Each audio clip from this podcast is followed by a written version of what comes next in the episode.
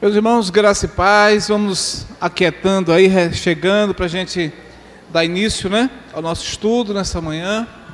Aqueles que estão aqui presentes, aqueles que estão em casa também, vamos nos preparar para dar continuidade ao, à nossa EBD nessa manhã, estudando a palavra do nosso Deus.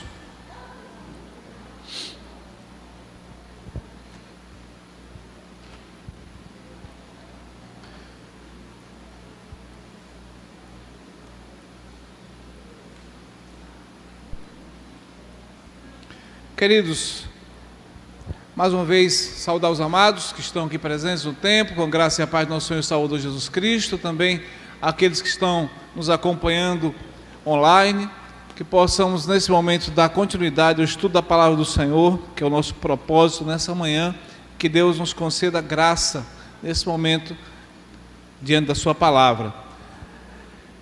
Agradecer aos irmãos pelas orações, foi muito, estivemos esse mês de maio é, em viagem, comemorando também 25 anos de casamento, bênção de Deus. Obrigado aos irmãos que estiveram orando por nós, pela nossa viagem. Graças a Deus ocorreu tudo bem, debaixo da graça do Senhor.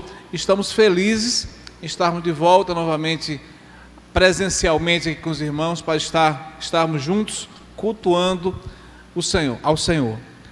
Nosso estudo nessa manhã, queridos, o tema dele é parceria na criação de filhos. A gente tinha deixado estrategicamente essa lição para o mês de maio. E aprove ao Senhor conceder que nessa data, finalizando o mês de maio, né? O mês termina amanhã 31, mas hoje, último domingo do mês, a gente então vai estar fazendo um estudo que está muito ligado à questão da família a questão do casal, a questão de, de, que a gente entende que a família é a célula, né? A célula mãe. Deus criou a família como base da sociedade, apesar de que a gente vê que, infelizmente, a, família tem sido muito bombardeada negativamente, né? A gente vai comentar também um pouco sobre isso aqui no decorrer da nossa lição, mas a gente entendendo isso, que Deus nos constituiu em família, o seu mandado social lá na criação foi que homem e mulher unissem, se unissem é, em uma só carne. Então, a partir daí foi o, o start né, que Deus deu para a vida em família. E isso é um privilégio muito grande. A gente precisa entender alguns princípios que a palavra de Deus coloca nesse sentido. E nessa manhã, creio que a lição vai ser muito propícia é, para aqueles que já são casados, que possam refletir algumas práticas, para aqueles que ainda não são, né? Vejo algumas pessoas aqui que ainda não são casadas, mas que possam também já estar é, vendo alguns princípios que a palavra de Deus vai nos colocar nessa manhã, em relação também à criação de filhos, até mesmo também para orientar, né? Por que não? A, a teologia sistemática, ou seja, o estudo da palavra de Deus, é, ela vai também nos servir como conselheiros Situações outras podem surgir em que nós podemos ajudar um casal, ajudar alguém, orientar uma pessoa que está realmente é, precisando da orientação da palavra de Deus. Então, eu creio que nesse sentido também se torna bastante importante a gente estar é, prestando bastante atenção no estudo dessa lição dessa manhã. O nosso texto básico é Juízes capítulo 13, versículo de 1 a 25. Juízes 13, de 1 a 25. Vamos abrir esse texto. Deixa eu ler aqui na minha meu smart, fica melhor. Juízes capítulo 13. É todo o capítulo, na verdade, todo o capítulo 13 de Juízes vai falar sobre o nascimento de Sansão. Juízes capítulo 13, todo o capítulo Vamos ficar de pé um pouquinho, né? Até porque vamos passar algum tempo sentados. Então, aqueles que puderem, que estiverem aqui no templo, estão aqui no templo, puderem ficar de pé. Vamos ler esse texto. O nascimento de Sansão. Tendo os filhos de Israel tornado a fazer o que era mal perante o Senhor, este os entregou na mão, nas mãos dos filisteus por 40 anos. Havia um homem de Zorá, da linhagem de Dan, chamado Manoá, cuja mulher era estéril e não tinha filhos. Apareceu o anjo do Senhor a esta mulher e lhe disse: Eis que é estéril e nunca tiveste filho, porém conceberás e darás à luz um filho. Agora, pois, guarda-te, não bebas vinho ou bebida forte, nem comida, nem coma, nem comas coisa imunda, porque eis que tu conceberás e darás à luz um filho, sobre cuja cabeça não passará navalha. Porquanto o menino será nazireu, consagrado a Deus desde o ventre de sua mãe, e ele começará a livrar Israel do poder dos filisteus. Então a mulher foi a seu marido e lhe disse: Um homem de Deus veio a mim, sua aparência era semelhante à de um anjo de Deus, tremenda. Não lhe perguntei de onde era, nem ele me disse seu nome. Porém me disse: Eis que tu conceberás e darás à luz um filho. Agora, pois, não bebas vinho, nem bebida forte, nem comas coisa imunda, porque o menino será nazireu, consagrado a Deus desde o ventre materno até o dia da sua morte. Então Manoá orou ao Senhor e disse: Ah, Senhor meu, rogo-te que o homem de Deus, que enviaste, que enviaste, venha outra vez e nos ensine o que devemos fazer ao menino que há de nascer. Verso 9: Deus enviou, ouviu a voz de Manoá, e o anjo de Deus veio outra vez à mulher, quando esta se achava sentada no campo, porém não estava com ela seu marido Manoá. Apressou-se, pois, a mulher e, correndo, noticiou ao seu marido e lhe disse: Eis que me apareceu aquele homem que viera a mim no outro dia. Então se levantou Manoá e seguiu a sua mulher, e tendo chegado ao homem, lhe disse: És tu que falaste a esta mulher? Ele respondeu: Eu sou. Então disse Manoá: Quando se cumprirem as tuas palavras, qual será o modo de viver do menino e o seu serviço? Respondeu-lhe o anjo do Senhor: Guarde-se a mulher de tudo quanto eu lhe disse. De tudo quanto procede da videira não comerá, nem vinho, nem bebida forte beberá, nem coisa imunda comerá.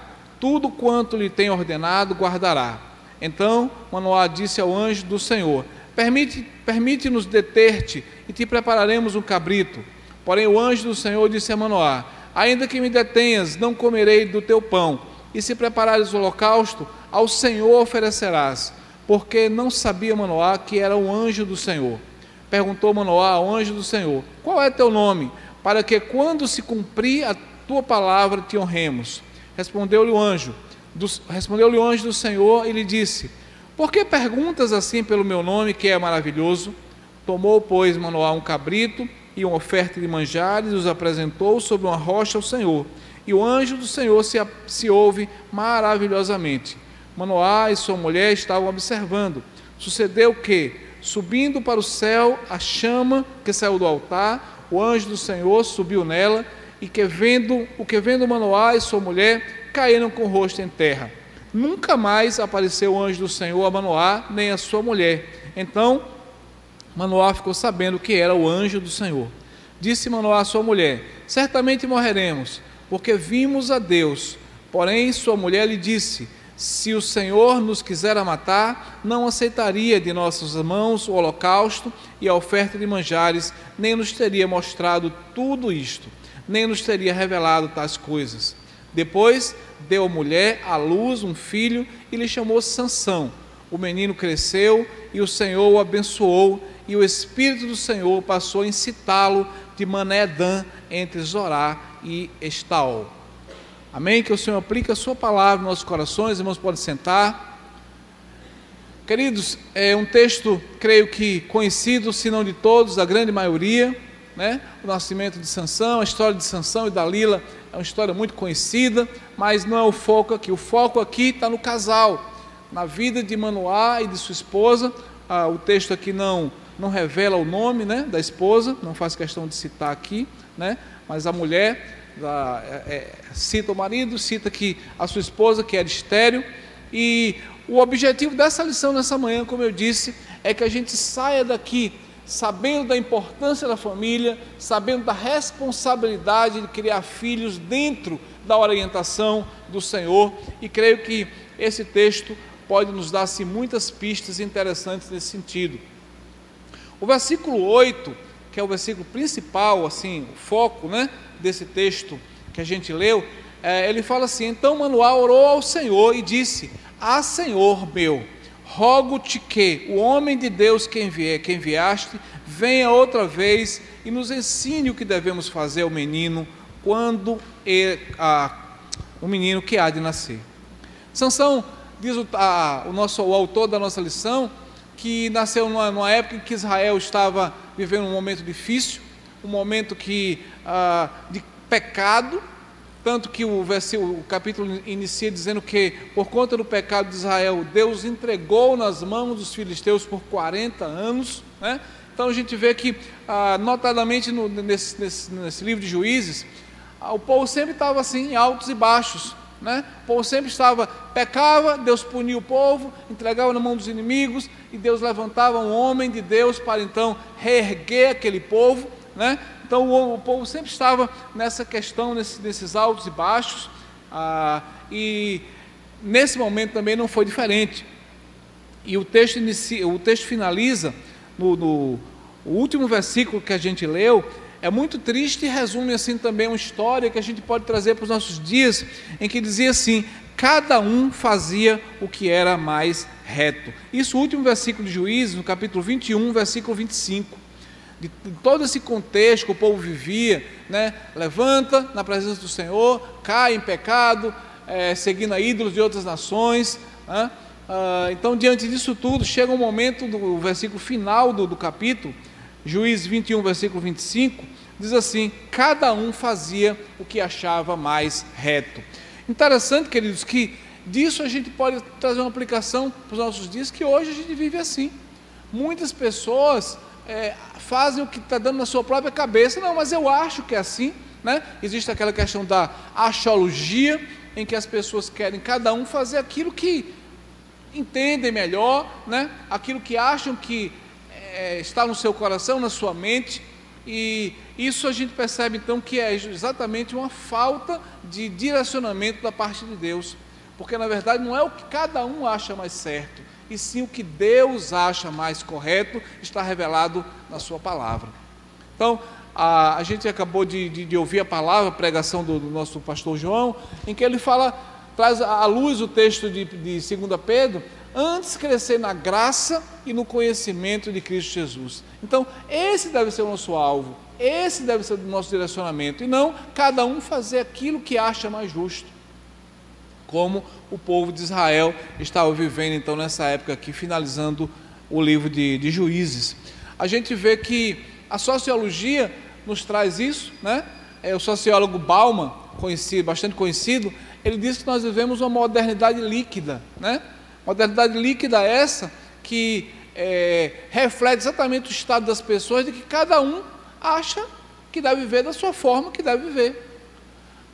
Ah, do, dos, da, por volta do, do ano de 1960 para cá, é que essa situação se intensificou cada vez mais, de forma que essa modernidade líquida de que Bauman fala está cada vez mais constante, de forma que ah, os valores estão caindo. De 60 para cá, na, na, nos, nos anos de 1960, houve a Revolução Hippie, né, que batia contra a família, contra os valores conservadores, contra os valores que são firmados na palavra de Deus, né? e hoje não é diferente né, a gente vai ver também exatamente que essa questão do relativismo que a gente vive precisa ser combatida, porque a gente tem um referencial absoluto.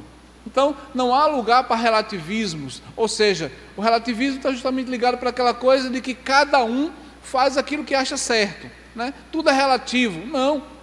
Né? Se existe um referencial absoluto, que é a palavra de Deus como sendo a regra, essa sim e aí a gente vai lá para o Salmo 119, salmo belíssimo, que vai justamente nos é, orientar como deve viver o homem. Versículo muito conhecido que diz: Como observará o jovem o seu caminho? Ah, como purificará o jovem o seu caminho? Observando conforme a tua palavra. A própria resposta está no versículo. Então, a gente vê que não, não deve haver lugar na vida do cristão, não deve haver lugar na nossa vida para relativismos, e sim para a palavra de Deus como sendo a regra, né? Como sendo a regra. O, o texto vai falar então dos pais de Sansão, né? Ah, não, não dá muitos detalhes, como eu falei, o texto, a palavra de Deus não se preocupa nem de, de, de, em dizer o nome da mulher, né, da mãe de Sansão, apenas fala aqui de Manoá, né, e a sua esposa, fala que ela era estéreo. Ah, ah, então, naquela época, era uma situação muito difícil, porque uma mulher que não tinha filhos era uma mulher que era rejeitada, era colocada à margem da sociedade, era tida como, como amaldiçoada, né? uma mulher que tinha um ventre seco, por assim, como assim se dizia. E a gente imagina que deve também ter, era difícil a vida daquela mulher, a mulher de Manoá, né? sobre, sobre essa maldição por não ter tido a graça, a bênção em conceder, em conceber filhos. Tá? E é, aquela mulher então recebe uma visita inesperada, que é a visita de um anjo, era um anjo do Senhor, e que lhe traz uma belíssima notícia de que ela então seria mãe. Aquela mulher, a mulher de Manoá, então recebe aquela notícia maravilhosa de que seria mãe. Ela tem uma surpresa, né? Ao receber aquela notícia da parte do, do anjo. A gente percebe isso aí quando ela recebe aquela notícia. Uma surpresa, faz lembrar também de outras mulheres que a Bíblia relata que também receberam visita de anjo para a, informar sobre a questão da concepção. Aí a gente pode lembrar aqui de Agar, né? lá de Abraão, a concubina de Abraão, Sara, também esposa de Abraão, é, Isabel, mãe de João Batista, e Maria, também foram mulheres que receberam é, visitas de anjo do Senhor para anunciar o nascimento de um filho, cada um no seu contexto, cada um na sua situação específica. Né? Então o anjo avisara a mulher de Manoá, aquela, aquela mãe, que, aquela mulher, que ela seria mãe de um filho que seria diferente. Né? Aquele menino seria um nazireu. E aí, ah, o nazireu é, é, um voto, um tipo de voto específico, que está lá em Números capítulo 6, versículo de 1 a 8. Eu acho que é importante a gente ler até para relembrar o que era esse voto de, do nazireado. Números capítulo 6, de 1 a 8 vai falar, assim, basicamente o que era esse voto do Nazireu. Números capítulo 6, versos de 1 a 8. A lei do Nazireado. Disse o Senhor a Moisés: Fala aos filhos de Israel e diz-lhes: Quando alguém, seja homem, seja mulher, fizer voto especial, o voto de Nazireu, a fim de consagrar-se ao Senhor, abster-se-á de vinho e bebida forte, não, beberás, não beberá vinagre de vinho, nem vinagre de bebida forte, nem tomará beberagens de uvas, nem comerá uvas frescas nem secas. Todos os dias do seu nazireado não comerá de, uma, de coisa alguma que se faz da vinha, desde as sementes até as cascas. Todos os dias do seu voto de nazireado não passará navalha pela cabeça, até que se cumpram os dias para os quais se consagrou o Senhor, santo será, deixando crescer livremente a cabeleira. Todos os dias da sua consagração para o Senhor, não se aproximará de um cadáver. E aí segue falando do, do, do, do voto. De forma especial, esse voto para o qual o filho de, da, da, da, mulher de Manoá né, ah, estaria consagrado, seria um voto perpétuo. Né?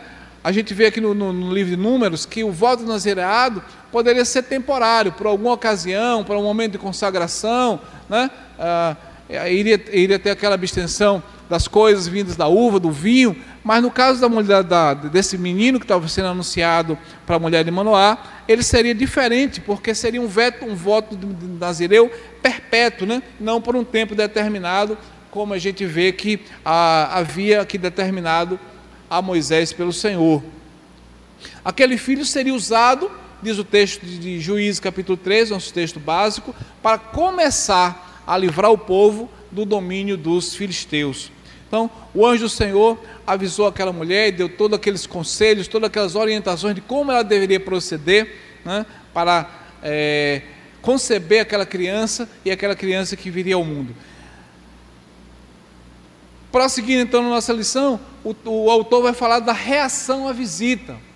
O interessante que ele fala aqui, aí agora ele muda o foco para a questão do marido, porque a mulher que recebeu nas duas ocasiões e o marido não estava presente.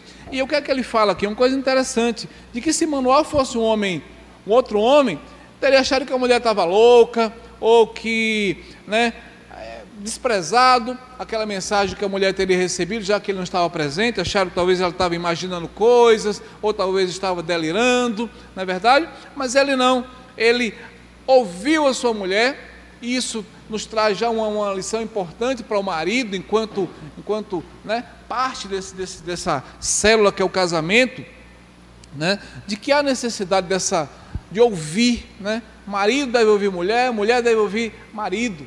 Então, é uma lição importantíssima que, que o texto nos traz aqui através de Manoá, que ele confiou naquela palavra que a mulher lhe trouxe. Ele ouviu, ele, ele poderia ter desconfiado, achado que é, o homem geralmente é mais lógico, é mais racional, e a mulher pela sua própria constituição, pela forma como Deus lhe fez, geralmente ela é guiada mais pelo instinto, pela emoção, né? não que o homem não, não, não, não seja também emotivo, precisa ser também, precisa ter seus momentos, mas Deus constituiu diferenças e colocou o homem mais com essa, essa postura racional. E Manoá aqui nos traz essa lição para nós homens, de que devemos ouvir nossas esposas, de que devemos ouvir e analisar essas coisas juntos ali. E Manoá assim fez e não foi, ah, tal não foi a sua reação, que ele procurou aquela, a mulher, orou ao Senhor, então, para que é, o Senhor então mandasse novamente aquele homem e desse mais esclarecimentos. A mulher disse que não tinha perguntado o nome, né? lembra do texto?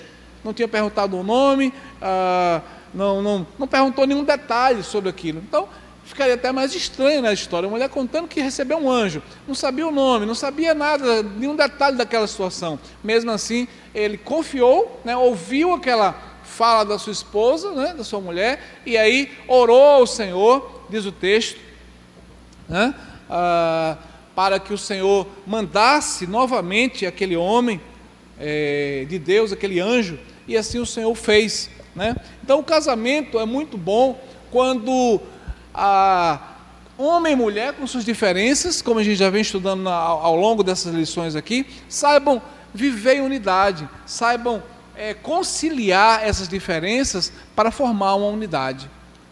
Isso é, é, é, uma lição muito interessante que fica aqui dessa postura de Manoá e de outras situações também que há na palavra de Deus, para que realmente o casamento seja um, seja uma unidade, né? não seja cada um fazendo aquilo que acha mais justo, mais, mais certo, mas os dois caminhando na mesma, na mesma, na mesma direção.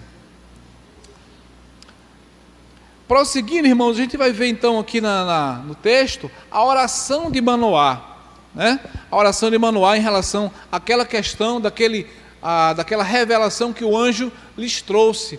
É interessante que Manoá, quando ele ora, versículo 8, e a gente já leu que é o versículo principal, assim, o versículo aura do, da, da, da lição, ele vai pedir que o anjo ensinasse a eles, ao casal, como deveria fazer ao menino que havia de nascer. Veja que coisa interessante, né? Que a oração dele não foi para que ensinasse a mulher ou ensinasse a ele, mas ensinasse a eles. Versículo 8, mais uma vez, diz assim: Rogo que nos ensine, nos ensine o que devemos fazer à criança que há de nascer. Então, é importante que a gente também veja que, mais uma vez, está enfatizando aqui a, a, a questão do casal, está trabalhando em unidade, está é, pensando juntos a questão aqui específica agora da, da criação de filhos. Ele já se preocupou com isso. O que, é, que, que o Senhor os ensinasse, o que deveria fazer aquele menino que, de uma forma miraculosa, né, de uma forma especial, iria nascer, já que a mulher é, era estéreo. Então, há, infelizmente, há esposos, e aqui fica essa, essa reflexão, de que acham que a tarefa de cuidar dos filhos, de educar, é apenas da esposa. Né? Mas a gente vê biblicamente que não é assim. Né? Já que a gente entende que o casal é uma unidade, né? é responsabilidade de ambos. E não apenas de. Eu, eu, eu infelizmente, contando um exemplo da, da minha própria vida, né? eu vivi isso em muitos momentos. Meus pais não eram crentes, né? E geralmente eu ia resolver alguma coisa com meu pai, não, veja com sua mãe. Veja isso com sua mãe. Talvez alguém tenha um exemplo parecido com isso, né? E a gente como cristão, como crente, não pode ter essa postura, né? Homem e mulher tem que agir juntos, analisar aquela questão decidir, não, vou conversar com sua mãe e depois a gente conversa então sobre esse assunto. Então, eu, eu creio que isso deve ser assim. A gente tem procurado fazer isso é, na, na nossa família e eu creio que esse é o caminho mais adequado para que as coisas se resolvam em família e em unidade. E a gente vai ver mais no decorrer aqui da nossa lição alguns princípios né, de criação de filhos e que isso se aplica muito. O casal tem que estar uno, tem que estar em unidade para que os filhos vejam também, isso sirva de exemplo de crescimento, de fortalecimento, de desenvolvimento emocional, inclusive. A gente vê que a gente vive hoje uma sociedade totalmente assim líquida, né? E também assim sem valores firmados e na nossa família a gente precisa então estar fortalecendo desde, desde, desde a tenra idade até que os filhos cresçam, né? A gente precisa estar em família fortalecendo isso, buscando a direção do Senhor, que Ele possa então estar sendo o centro né, de todas essas coisas, e a gente entendendo essa importância da unidade do casal, é o caminho, é o caminho para que a gente possa ter êxito nessa tão grande responsabilidade que o Senhor concede, que é de criar, de criar filhos. Então, os pais crentes devem seguir esse exemplo que a gente viu aqui na palavra de Deus através de Manoá orar para que o Senhor os instrua né, de como criar, de como criar seus filhos. Né?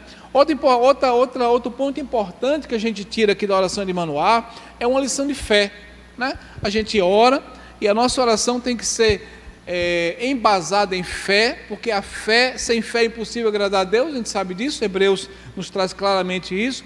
Interessante a declaração de Manoá, no versículo 12, veja, dentro da oração de Manuel, no versículo 12, ele fala um, uma palavrazinha que a gente tira, que ele diz assim: Olha, então Manuel disse: Quando se cumprirem as tuas palavras, e aí segue. Veja que ele não diz se, ele não bota um condicional. Ele ouviu aquela palavra do anjo e através da sua mulher, e ele então ele fala apenas a questão temporal. Ele não fala a questão condicional. Ele diz: "Olha, quando se cumprirem as tuas palavras". Então, a gente também aqui fica essa lição né, ligada à questão da, da fé, que está na, a, é a, a base né, para que a gente possa realmente estar nessa ligação vertical para com Deus, né? Porque a fé é esse firme fundamento diante de Deus. Então ele diz: quando se cumprirem essas coisas. Então, queridos, é, mais uma vez, pegando um gancho do, do que o pastor João pregou nessa manhã, a gente vê que Deus está no controle da, de todas as coisas, Deus está no controle da nossa vida.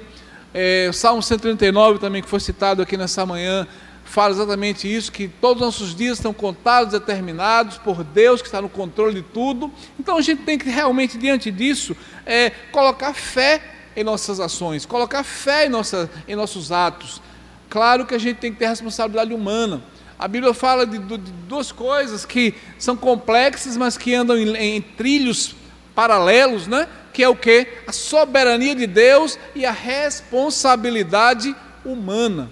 Coisas que a gente às vezes não consegue discernir bem até onde vai uma coisa e até onde vai outra, mas Existe essa, essa, essa, essa prática, e nós cristãos reformados, mais do que tudo, temos que ter essa prática na nossa vida. Nós temos nossa responsabilidade humana, mas sabemos que acima de tudo está a soberania de Deus como Senhor, como Criador, como sustentador de todas as coisas. Então, essas coisas andam né, é, paralelas, né? e nesse caso aqui também, mais uma vez, fica essa expectativa de que a fé, né? Nos sustente, a fé nos fortaleça, a fé verdadeiramente em Deus nos encoraje para caminhar, independente das circunstâncias. Né? Quem tem fé não olha para as circunstâncias, mas olha para Deus, olha para o alvo, olha para Cristo Jesus, que é o autor e consumador da nossa fé. Amém? Então, é nessa caminhada, é nessa linha que que o texto vai, assim, a, nos, nos, mostrando pistas né, de como a gente deve agir, de como deve ser a nossa caminhada enquanto casal, enquanto família, enquanto servos de Deus de uma forma, né, de uma forma geral, né, uma forma ampla. Outra coisa interessante é que Manoá, então, dentro dessa, de, dessa oração dele, ele questiona, o, a, pede ao anjo que, através de que o Senhor os oriente como deveria criar, ou seja, há também uma preocupação de que Deus conduza a criação dos nossos filhos. Veja que coisa importante. E, mais uma vez, é, como a gente está falando em família, a gente vê que, a gente percebe que muitos pais se preocupam muito com o aspecto material. Né? É importante? É. A gente se preocupe com a, a educação do nosso filho, se preocupe com a profissão do nosso filho, se preocupe com a questão do casamento dos nossos filhos, mas acima disso tudo, eu creio que o mais importante é que a gente se preocupe em que eles andem né, no caminho do Senhor. Ah, o apóstolo João, lá na sua epístola, no finalzinho da epístola, terceira de João, é, só tem um capítulo, capítulo 1, versículo 4, diz assim: que não há maior alegria do que ver que os nossos filhos andam na verdade. Então não há maior alegria do que ver que nossos filhos andam na verdade. Então, eu creio que é o maior privilégio. Né? Eu sei que também não depende totalmente de nós, porque nós cremos que a Deus como Senhor, como soberano, como, né, ele elegeu, mas não nos compete saber. O que nos compete então como pai, a responsabilidade que nos foi infundida é de exatamente ensinar, ensinar, orientar, trazer a palavra, inculcar, conforme desde criança, né, como Deuteronômio 6 estava dizendo, andando pelo caminho, quer deitando, quer levantando, está tentando ali, do, no que nos compete, inculcar a palavra de Deus a, nossos filhos, para que eles crescendo possam também refletir essa, essa realidade. Esses dias eu estava ouvindo, vendo aqui uma, uma mensagem, uma, um texto um texto, não, uma, uma, uma citação de Lutero, de Lutero, quando ele diz assim: considere perdido, veja como é forte isso, irmãos, ó, considere perdido o dia em que você não meditar nas Sagradas Escrituras. Veja que forte. Considere perdido o dia em que você não meditar nas Sagradas Escrituras. Veja que não é ler apenas, né? Meditar. E trazendo essa meditação na caminhada. Então considere perdido. Que forte. Que a gente possa também estar trazendo isso para a nossa mente, descendo para o nosso coração e dentro do que a irmã Laine falou, exatamente essa questão da prioridade.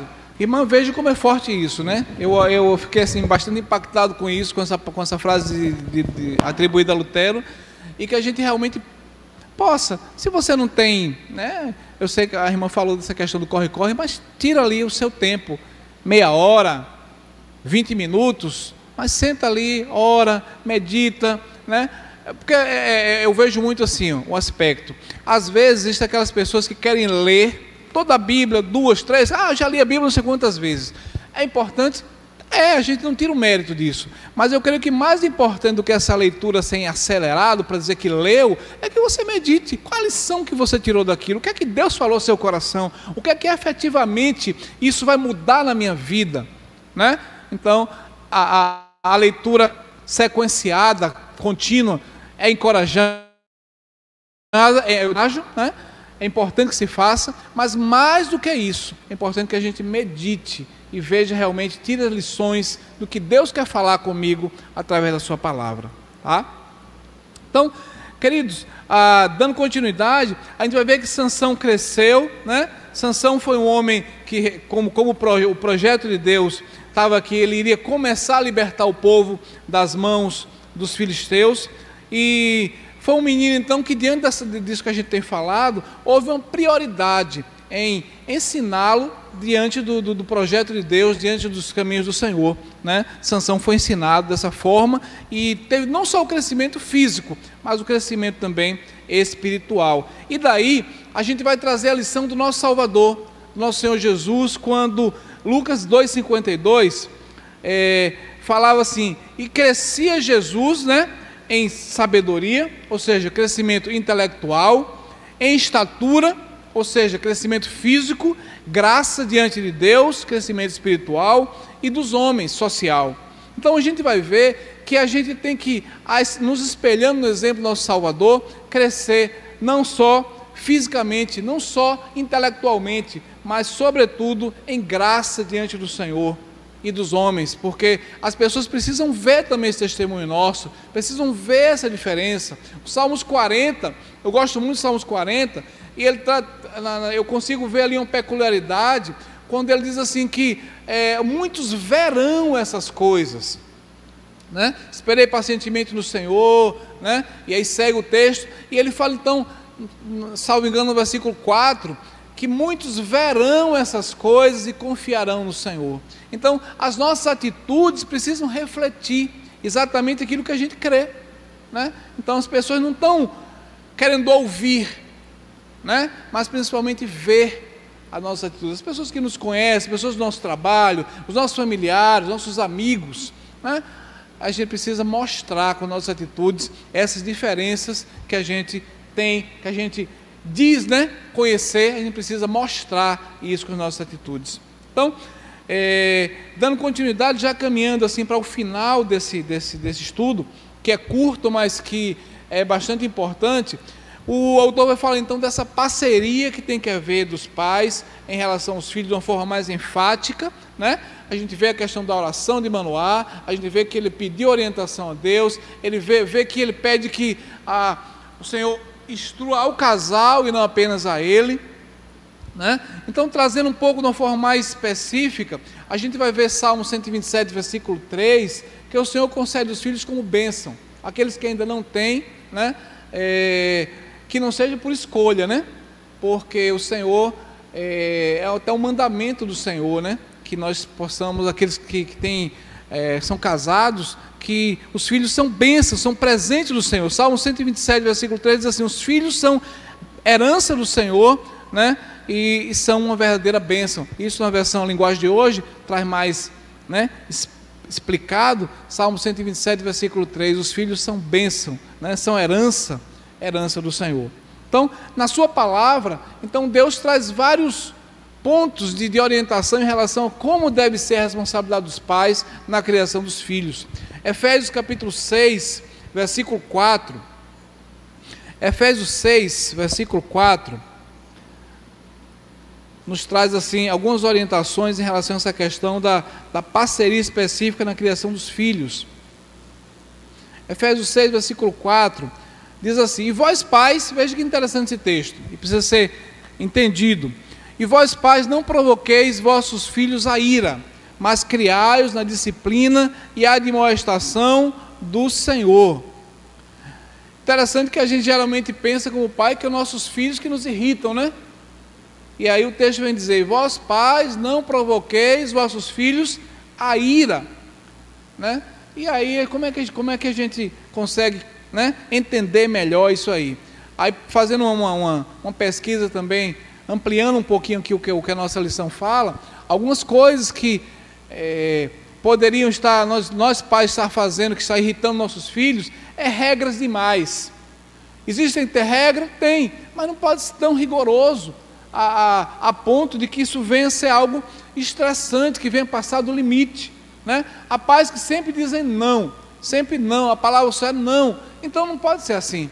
Né? A gente tem que analisar como eu dizia desde o início, o casal, que é essa unidade que Deus construiu para ser a, a, direção da família, tem que conversar juntos, né? conversar ali e chegar uma, a um consenso, né? e não sempre dizer não, não. Eu creio que existem pessoas assim, que têm regras tão duras, tem crianças que são criadas com um rigor excessivo, e aí creio que inclui nesse, nesse, ponto aqui de não provocar os nossos filhos a ira. É, a incoerência que há de que você faça o que eu digo, não faça o que eu faço. Isso, como, como crentes, não tem lugar. Né?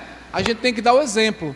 Né? E não dizer, não impor coisas tão rigorosas que você não, nem, nem, nem, nem faz, mas quer que o seu filho faça, seja diferente. Então, são essas incoerências que não, não pode ter lugar. É, isso aí pode estar realmente provocando os nossos filhos a ira. Regras que mudam, ou seja, também falta de coerência. Né?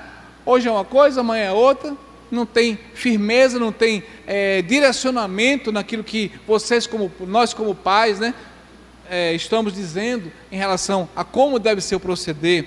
Outra coisa interessante que ele fala aqui, que pode estar provocando os filhos a ira, é críticas ou comparações aqueles que têm mais de um filho, né? Tem que ter muito esse cuidado, tanto para não estar fazendo aquela é, declaração de preferência, ou explícita ou implícita, né? A Bíblia cita o exemplo de ah, Isaac e Rebeca, em que Isaac amava Isaú e Rebeca amava Jacó, né? Isso aí é algo que é altamente condenável para o casal. E ainda que de forma implícita, a gente tem que estar tendo muito cuidado com isso. Lembrar que os filhos são diferentes, né? É, tem uma cunhada minha, que ela tem uma frase que eu, eu guardo comigo, ela diz assim, que Deus fez cada um de nós diferente e quebrou a forma. Então não existe ninguém igual. Deus fez cada um e quebrou a forma e pronto. Nem os gêmeos univitelinos, né, doutora? São iguais, têm suas diferenças psicológicas. Não é assim? Então, a gente precisa ver que existem diferenças e críticas, comparações, não podem haver. Tem que ter um cuidado muito grande do casal em relação a isso, que isso pode estar provocando os filhos a ira, e às vezes a gente não, não, não se dá a, a noção do quanto isso pode também impactar futuramente na personalidade, na vida dos nossos filhos. Né? E outra coisa importante é a falta de tempo para os filhos. Né? A falta de tempo para os filhos, e isso também pode estar provocando nossos filhos a ira. Nesse corre-corre que a nossa irmã falou ali, né? correndo tal, mas tem que ter esse tempo. Há pais que querem suprir, tentar suprir a ausência, dando presente, dando dinheiro, toma aqui o cartão de crédito, vai para o shopping, não sei o quê, não é assim? Há pais que às vezes pensam que é por aí o caminho, mas a gente vai ver que biblicamente não é. Né? Família é unidade, tem que estar junto, tem que ter tempo, tem que estar conversando, tem que estar procurando saber o que é que o filho está pensando, o que é que está fazendo, né? Por aí. Família é, é, é essa, essa célula, essa unidade, é disso que a nossa sociedade está precisando. Famílias equilibradas para que a sociedade possa então estar se equilibrando, né? e não famílias desequilibradas é, dessa forma. E o aspecto positivo dessa questão que Efésios é, 6 vem nos falar de que devemos criar os nossos filhos na disciplina e a demonstração do Senhor. Ah, a palavra criar, então, nesse contexto aqui, vai significar nutrir, alimentar, né? E Calvino traz uma expressão que diz assim: acalentar com afeição, né? Acalentar com afeição. Então, alguns deveres dos pais e dos futuros pais, né? Amem, né? Todo ser humano precisa ser amado, se sentir amado, né? Há pais que eu, eu, eu, mais uma vez trazendo meu exemplo, meu pai e minha mãe nunca disse assim para mim, eu te amo. Meu pai, eu nunca ouvi isso da, da, boca. Eu sabia que ele me amava, ele cuidava de mim, ele se preocupava, minha mãe também, mas minha mãe e meu pai nunca disse, meu filho, Clécio, eu te amo. Então, Fica esse desafio para a gente. Você já disse isso ao seu filho hoje? Meu filho, eu te amo. Então isso é, é, isso é, é, é marcante, isso é forte. Né? Eu não ouvi isso, mas se você não tem praticado isso, que possa ser um desafio também para você estar é, usando essa verbalização para dizer ao seu filho, né? Meu filho, eu te amo. Então todo ser humano precisa se sentir amado, muito mais do que bens materiais, do que qualquer outra coisa, ele precisa se, se sentir amado né? É, disciplina. Aí existe um aspecto muito amplo né, na, questão da disciplina. Quando você vai para Provérbios, fala da questão da vara, né? mas é, é uma questão polêmica que não vai caber tempo a gente discutir isso aqui. É até um tema interessante, né? O uso da vara na questão da disciplina, mas é, alguns aspectos que a gente pode então incluir nessa questão da disciplina e que talvez sejam até mais importantes do que o castigo físico né? Eu entendo assim. E aí, algumas coisas que a gente pode colocar aqui em relação à questão da disciplina bíblica, irmãos. A disciplina bíblica, é, um dos princípios é o seguinte: é confrontar em particular. Confrontar em particular. Não é interessante, não é bíblico a gente chamar os nossos filhos em público atenção, mas buscar um momento. Se está um local amplo aqui, chame em particular em algum local reservado. É isso que deve ser em casa, da mesma forma. Entra no quarto, vai lá, conversa e mostra o que é está errado. É assim que tem que ser. A confrontação deve ser em particular e o elogio, sempre que possível, em público. O elogio público e a confrontação deve ser feita sempre em particular. Aí, um, um, dentro dessa questão da disciplina, desse contato disciplinar de pais com o filho, olha no olho. O filho tem que sentir que você está falando com ele ali. Olhe para mim, né, essa sinergia, essa, essa, essa ligação. Olha no olho do seu filho. Se você não tem coragem de fazer isso, algo está errado. Você está reclamando com seu filho, olhando para a parede, olhando para trás. Não, olha no olho do seu filho. Diga que você está. Transmita a mensagem que você quer transmitir para ele, olhando para ele. para que ele sinta realmente aquela contrariedade que ele causou, que você não está satisfeito com aquela atitude, fala para ele olho a olho. É, é, essa é a orientação bíblica para a questão da, da, da disciplina. Né? O pai também erra. Se você errou com seu filho, nada, não, tem, não existe nada errado em você chegar e pedir perdão ao seu filho. Meu filho, eu errei com você, me perdoe. Isso é amor, isso é humildade, são lições que a palavra de Deus nos mostra. E como pais também, a gente não deve achar, ah, não, eu sou, eu sou pai, eu sou mãe. Não. Há um momento que você pode estar errado com seu filho. Peça desculpa, peça perdão para ele também. Se você exagerou em alguma coisa, né? né? Ah, momento de, de, de, de, orar junto, chorar junto, se for o caso, orar também né, para aquela situação. Né? Isso é disciplina no sentido bíblico, para que a gente possa realmente estar criando nossos filhos na disciplina e a demonstração do Senhor. Não alterar a voz, coisa importante, né? Porque às vezes, no momento da, da, que o seu filho transgrediu, fez alguma coisa que você não gostou, você quer alterar a voz ou, ou, ou disciplinar no momento de raiva, que não é recomendado né? Mas deixa passar aquela ira e aí você vai lá, chama em particular e conversa e orienta no tom de voz ou mais baixo ou normal, olhando no olho e não precisa gritar, levantar a voz, porque isso mostra que há pessoas que acham que levantar a voz é sinônimo de autoridade, mas não é. É de despreparo, é de arrogância, né? Então a gente precisa estar tá, é, tendo cuidado com esses, esses princípios, né? Que a Bíblia fala, então, em relação à importância da disciplina. E outra coisa importantíssima, reforçando o que a gente já vem falando, é coerência no casal. Porque, por exemplo, a questão da disciplina. O pai vai disciplinar e a mãe diz: Ah, não concordo com isso. Gente, não existe. Isso tem que ter, isso aí acaba com tudo. Se você, como casal, tem feito isso, ou pai ou mãe, ou a mãe vai disciplinar o filho e o pai. É, se for, eu não concordo, não, mas sua mãe quer. Gente, a gente precisa estar atento como isso. Uma lição dentro, dentro da disciplina bíblica é que o casal sente, converse, chega à conclusão, não é isso? É. Então, vamos aplicar assim. E não o pai quer de uma forma e a mãe quer de outra, e o filho fica naquela. E aí, eu vou seguir quem? É meu pai ou minha mãe? Né? Infelizmente, a gente vê muitos casos nesse sentido e a gente precisa estar repensando se é que temos feito algo assim repensando, né, para que estejamos é, em unidade. E essa unidade vai refletir confiança, né, fortalecimento emocional para os nossos filhos. Tá? Então, já finalizando, queridos, a gente vai ver que essa questão da, da disciplina é essencial para que é, nessa parceria né, entre os pais, os filhos possam crescer realmente para a glória do nosso Deus. Né? É, nesses últimos dias, a gente vê que é um, um dos sinais dos últimos dias, segundo Timóteo capítulo 3, vai falar que são filhos desobedientes aos pais. Né? Segundo Timóteo capítulo 3, ele fala isso, que nos últimos dias, um dos sinais é isso. Né? E reconciliação, filhos desobedientes aos pais, e a gente precisa ver então isso. Há, há um contraste que há entre a, a inocência e a pecaminosidade. Isso aqui a gente muitas vezes vê, vê crianças pequenas, dois, três, quatro anos, e que os pais acham, ah, meu filho é, é inocente, né? Adolescente, nove, dez anos é inocente.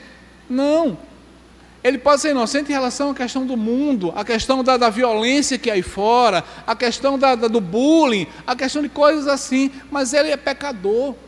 Um bebê de, de, de, meses, de um ano de vida, ele já sabe fazer birra, já sabe se espernear, já sabe fazer coisas que já mostram o quê? Natureza pecaminosa que há. A criança, e aí é, é, é muitas vezes a necessidade de usar a vara mesmo, dar o tapinha ali, né? Para orientar, para dizer que não é assim e mostrar qual o caminho que deve ser seguido. Né? Mas é, há esse contraste entre a necessidade da inocência e a pecaminosidade. Né? Até que ponto realmente a gente tem é, analisado essas coisas e praticado em nossos lares, tá, queridos? Então, assim a gente vai concluindo essa lição. É, um aspecto, outro aspecto importante que eu já ia deixando de falar aqui, mas é essencial, é a questão de orientar os filhos quanto à questão de namoro. Né? Aqueles que já têm filhos adolescentes. Irmãos, a gente não pode cessar de falar da importância de que nossos filhos possam estar casando, namorando no Senhor. A Bíblia é muito clara em relação a isso, a questão do julgo desigual, e aí a pessoa, muitas vezes as nossas filhas, nossos filhos, ah, mas na igreja não tem ninguém. É, às vezes é uma desculpa, né? Esvaziada, mas a gente tem que ter muito, tá, está batendo muito nisso. Eu acho que como igreja, como ensino, a gente está batendo muito isso no ensino para os jovens, para os adolescentes, de que o casamento, o namoro, né, que é uma preparação para o casamento, tem que ser no Senhor. Quantas vezes as pessoas vão por aí e quebram a cara? Aqui, ah, mas é, fulano de tal não é crente e casou. Isso, bem, gente, não temos que ir para exceção, temos que ir para a regra, que é a palavra. Então, como casal também, a gente tem que estar batendo muito nisso, enfatizando a necessidade. E no caso de Manoá aqui não foi diferente. Quando Sansão, no primeiro momento, quis casar com a moça, uma moça de Tímina, lá no é, capítulo 14, versículo 3, o pai chega e diz: Sansão, será que não é uma moça do, do, da, do, da, nossa parentela, do teu povo, que você possa tomar como esposa? Né? Ele fez a parte dele, orientou, ensinou. Né? Mas é isso que a gente precisa fazer cada vez mais: incentivar, orientar, é, para que realmente os filhos entendam que não pode haver julgo desigual. Né? Julgo é aquele fardo né? que se coloca no animal. Então não pode ter julgo desigual, porque senão a coisa vai ficar. Ó, então, não vos juntais em julgo desigual com os infiéis, essa é a palavra. Então, essa é verdadeira parceria, irmãos, que Deus nos conclama, nos desafia nessa manhã, como família, para que possamos estar vivendo. E que Ele então nos abençoe e nos dê graça para que a gente possa estar botando essas coisas em prática, né? corrigindo o que precisa ser corrigido, implementando o que precisa implementar, que não tem feito, mas que tudo isso seja para a glória do Senhor e para que o nome dele possa estar crescendo em nossas famílias e também, consequentemente, na nossa sociedade.